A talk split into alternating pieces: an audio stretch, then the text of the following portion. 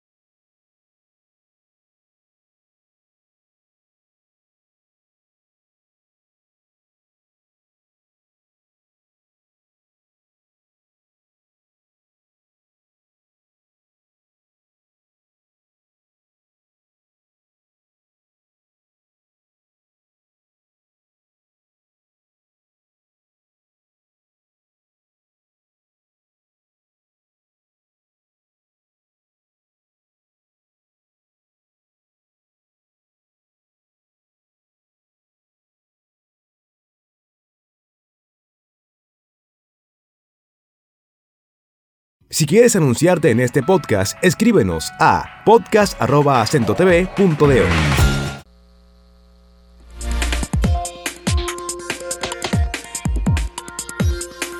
Bueno, fuera de lo político, el nombre que más se ha escuchado en este país en las últimas, en las últimas semanas es Wilkin García Peguero, conocido como Mantequilla, y quien habría hecho una, un espacio de inversión para muchas personas en Sabana Grande de Boyá.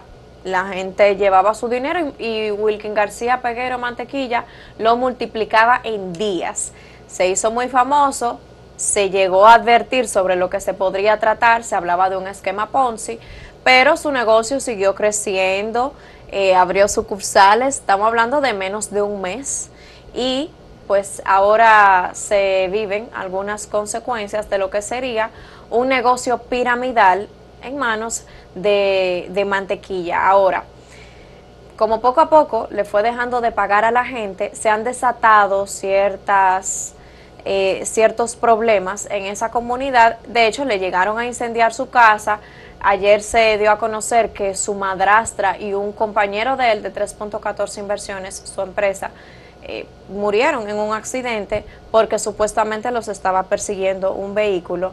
Y, y así ha seguido esa trayectoria del negocio que comenzó Mantequilla. Ahora, la gente siempre ha hablado de que se trata de un engaño, pero a mí me sorprende, Samuel, que Mantequilla nunca ha intentado huir de esa supuesta persecución eh, por unos días dice que desapareció de su pueblo, pero que después volvió. Ahora solamente la gente se vale de su palabra, porque el dinero que hace varias semanas volaba por la ventana, ahora no aparece. Hmm. Pero Wilkin García acude él mismo incluso a la Policía Nacional a pedir la investigación de ese accidente en el que murió su madrastra. Lo entrevistan, él da la cara a la prensa, él fue a la Dirección General de Impuestos Internos. O sea, a mí me sorprende y no sé si preguntar hasta qué punto llegar a la ignorancia, si es que se trata de ignorancia o es que se trata de un esquema criminal muy pensado y yo no podría decir cómo va a terminar el caso de mantequilla. Así es, es un caso bastante complejo. Eh, si no es menos cierto que ya se había advertido de la posibilidad de que se tratara de una estafa piramidal, una de las tantas veces que se ha presentado en República Dominicana, llama mucho la atención que este joven, Wilkin García, no haya pues desaparecido. También se trata de una cara bastante conocida, es muy difícil que una persona ya con un perfil tan alto que se ha creado en tan poco tiempo, especialmente cuando se involucra dinero, que es algo que llama muchísimo la atención, eh, pueda ocultarse fácilmente. Logró desaparecer de la vista pública durante unos días, eh, según se señala, tal como, como habías mencionado, estuvo eh, fuera de su pueblo, hay que, tendría que confirmarse eso, pero en todo momento que se le ha requerido ha acudido. Y de hecho, ayer, precisamente en la noche, eh, visitaba el Palacio de, la Policía. Por iniciativa propia. Por iniciativa propia, para pedir una investigación, que de todas maneras se le refirió al cuerpo policial de Sabana Grande de Boyá, que es quien debe investigar la situación, pero ha estado ahí. Ahora bien, la pregunta que haces es bastante válida. ¿Hasta cuándo o hasta qué punto se puede pensar en una estructura que está tan organizada que él no sienta temor, por ejemplo? o que se trate de que todavía a estas alturas no haya entendido la posición tan precaria en la que se encuentra. Hay muchas preguntas que se desprenden. A nadie le sorprende el hecho de que las personas hayan confiado en Mantequilla. Estamos hablando de Sabana Grande de Boyá, que es un, lugar pobrísimo del país, con pocos recursos, uno de los más pobres de hecho de toda República Dominicana, y cuando te hablan de multiplicar mil en dos mil o incluso hasta tres mil, pues cualquiera lo piensa. Esto hizo que se convirtiera primero en una broma. Mantequilla para acá, mantequilla para allá, la posibilidad de llevarle 5 mil, 7 mil, 10 mil pesos y pues con eso conseguir el doble de lo que tú estabas depositando. Esto se convirtió en un drama cuando, como bien mencionas, eh, pues los recursos se detuvieron. Primero se habló de que se habían eh, congelado cuentas y que esa era la causa. Por Pero cual no se ningún banco, pagado. pero no se sabe de qué banco. Nunca lo dijo, eh, de la misma mane- manera en que nunca se ha dicho de qué se trata el negocio. Y esto pues progresivamente avanzó hasta convertirse, lamentablemente hace una- un par de noches, en una tragedia donde fallecieron este compañero y su madrastra. Es decir, esto podría seguir escalando, la gente está muy ardida. Claro, incendiaron su casa. Es decir, bueno, hubo la amenaza de, de incendiarla y también... Y comenzó, porque yo vi imágenes. no, eh, hubo un encendido de, de gomas frente a su casa y esto fue lo que precisamente habría provocado la huida de la gente que se encontraba en este lugar y terminó tristemente en desgracia. Esperaríamos que no siguiera avanzando. Por ahora eh, existe esta amenaza, porque ya es una amenaza latente, en contra de este joven que prometió eh, bonanzas para todos los inversionistas. Y como en todo esquema Ponzi, si se trata de esto, porque todavía no podemos af- afirmarlo, las autoridades tienen que hacer el proceso de investigación. Eh, como en todo este esquema Ponzi, pues cuando llegan inversionistas muy grandes, pues el dinero se agota. No se le puede multiplicar, por ejemplo, 10 millones de pesos a una Claro. persona que no cuenta con, una persona no puede hacerlo con, si no cuenta con los recursos. Claro. Y evidentemente con estos donativos, con esta, vamos a llamarle mejor como, como señalaban, una Colecta. inversión, con estas inversiones, pues efectivamente no se puede llevar a cabo, no se puede sustentar este esquema. Y es lamentable que todavía, todavía haya gente que tenga la esperanza de que le devuelvan su dinero junto con lo que se le prometió. Bueno, él dice que va a pagar. Ahora, no hay, y, y él lo confirmó, Mantequilla confirmó, que en la policía no hay una denuncia en su contra. Eh, tampoco hay querellas. O sea, la gente cómo es que está reclamando o, o es que la gente prefiere el, el modo directo y prefieren resolver ellos mismos como están haciendo en la comunidad a fuerza bruta en vez de acudir a las autoridades que de hecho han estado muy pendientes de ese caso. El mismo superintendente de bancos que se sabe que en la superintendencia de bancos hay una investigación en curso para también a raíz de esta situación poner en marcha un proyecto de ley para evitar estos esquemas Ponzi y no solamente eh, que empresas acudan a esos esquemas, sino que en los fondos y en el mercado, pues eso se prevea como alguna política para detectar ese tipo de negocios. Claro. Quizás existe la posibilidad de que el, mismo hecho de que Mantequilla esté dando la cara en todo momento hace que las personas no procedan legalmente y sirva como un apagafuegos. Vamos a decir que la gente diga, bueno, él no ha oído y sigue la promesa de que va a pagar. Probablemente lo que necesita es tiempo. Quizás eso haga que la gente mantenga las esperanzas y por eso no haya una denuncia en su contra.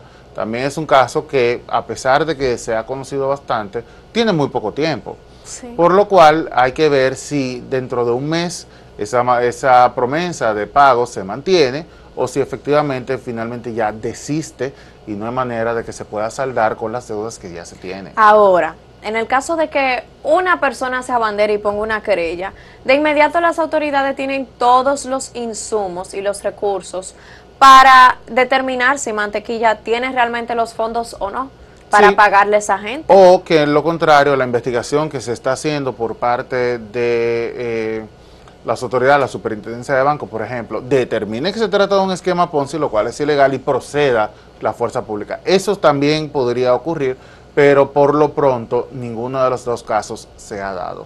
Hay que mencionar, Nicole, rápidamente, por lo menos porque tenemos que ir a la pausa, que ayer eh, se iba a realizar una reunión de emergencia para discutir el tema de Haití, lo iba a hacer eh, la ONU, lo que es la parte de seguridad de la ONU, sin embargo, se suspendió y sin fecha, lo cual es importante tomar en cuenta. ¿Por qué? Porque Haití, que es nuestro vecino, está inmerso en una situación de crisis gravísima, agravada, que se agrava ahora todavía por demás por la presencia nuevamente del cólera. Es decir, estamos hablando de un país que necesita toda la asistencia urgente que se le pueda brindar y parte de lo que se iba a discutir en esta reunión era precisamente cómo abordar esta crisis. Así que esperemos que se puedan retomar las discusiones lo antes posible y pueda por lo menos ya empezar a caminar, eh, no en una solución, pero por lo menos en una intervención que le permita a los haitianos lograr cierta normalidad. Vamos a la pausa, pero primero veamos la pregunta que hace acento al día de hoy. Tiene que ver con la política. ¿Y cuál de las propuestas progresistas usted apoya o apoyaría? Frente Amplio, Alianza País, Opción Democrática y Patria para Todos. Volvemos en breve.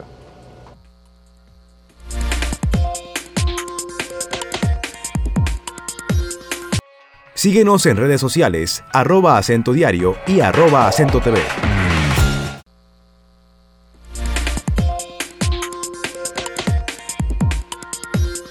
Vamos a ver las respuestas a la pregunta que hace acento el día de hoy sobre cuál partido o cuál propuesta progresista usted apoyaría. Y mira, Nicole, Alianza País se mantiene como una de las opciones más importantes en República Dominicana con 39.05%. Frente Amplio le sigue con 32.38%, Opción Democrática 19.05% y Patria para Todos un 9.52%.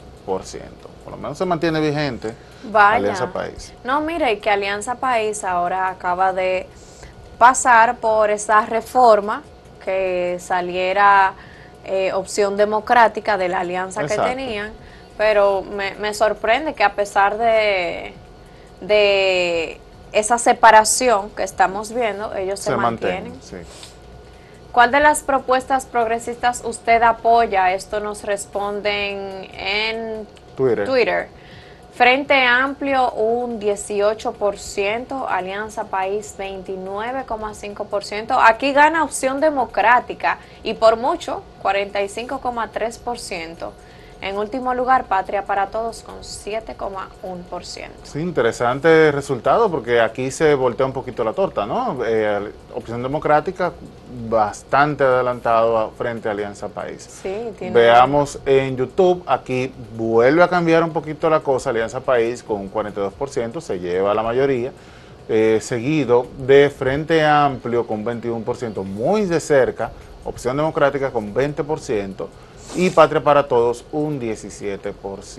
Muy reñida. La, la cosa está entre Alianza País, Opción Democrática y Frente Amplio. Y yo diría que para venir de ese proceso que acabo de mencionar, Opción Democrática no va mal. No, está muy bien parado. Vamos a ver los comentarios que nos tienen ustedes. Dice Nidia Guzmán, Opción Democrática es un partido del siglo XXI, con propuestas e ideas muy claras para el país que necesitamos construir. De hecho, Opción Democrática es una propuesta más eh, avanzada que Alianza País, que se mantiene todavía, por lo menos con Guillermo Moreno, más eh, de centro derecha. Que yo diría, si hablamos de propuesta progresista, como dice la pregunta, Opción Democrática va por ese camino. Va por ese camino, sí. Martín Moya Eustate dice, hoy más que nunca es necesario la unidad de los sectores progresistas del pueblo de que quienes luchan por una mejor sociedad, el protagonismo que lo tenga la población. Muy buena, muy buen señalamiento de ese Martín. Dice bienvenido Alianza País por un gobierno honesto. Hay muy buena gente en Alianza País, eso hay que destacarlo. Y es cierto que hay que darle oportunidad también a esos espacios que pues tienen una propuesta distinta a todo lo que ya hemos vivido tradicionalmente. Y han luchado por ese lugar. Así es. Tienen ya varios años en eso. Bueno, vamos a pasar con Máximo Laureano, quien desde Santiago nos tiene las últimas informaciones de la región del Cibao. Buenos días, Máximo, adelante. Gracias, saludos compañeros. Iniciamos en el orden de la justicia.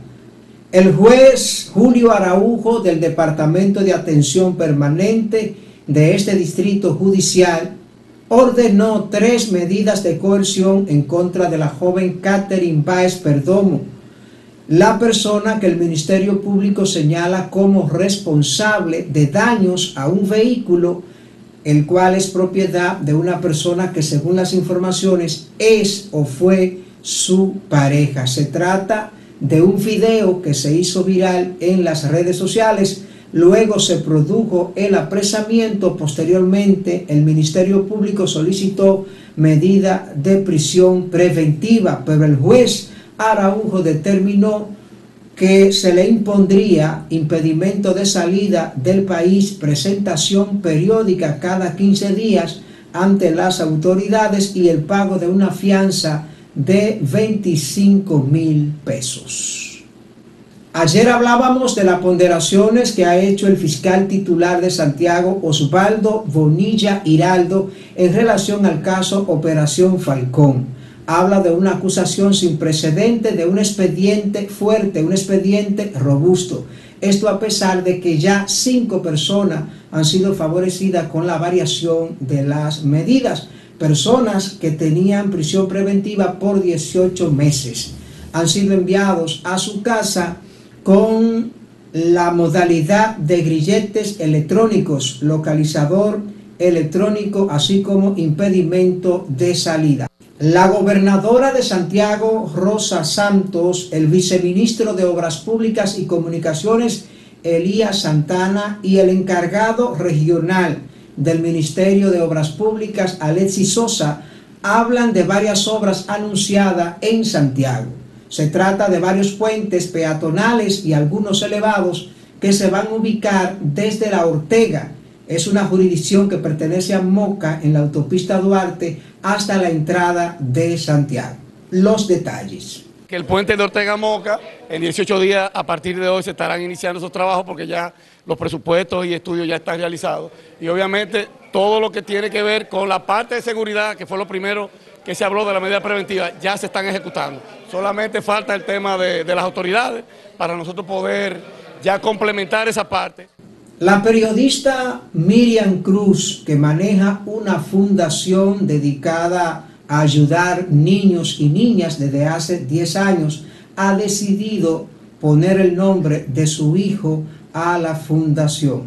La fundación se llamará en lo adelante Imanol Manuel Mercado Cruz. Estamos hablando del joven de 17 años de edad que falleció tras un accidente de tránsito hace justamente dos meses. Imanol Cruz era un muchacho dedicado al béisbol y estaba a la espera de una posible firma. Nuestra fundación se inició hace unos 10 años pero yo creo que desde toda la vida he estado trabajando con los niños porque eh, siempre hacía curso desde el campo de donde vengo, Estero Hondo, Puerto Plata, y siempre trabajé a favor de la niñez. Jamás me iba a imaginar eh, que en el día de hoy, de hoy iba a tener una fundación. Pensé que quizás iba a haber algo con el nombre mío, pero no con el de mi hijo, que es un jovencito tuvo la desdicha, ¿verdad?, de ser impactado por un vehículo hace hoy dos meses. Distante, pero pendiente. Actualidad y objetividad de Santiago. Siga con la programación de acento.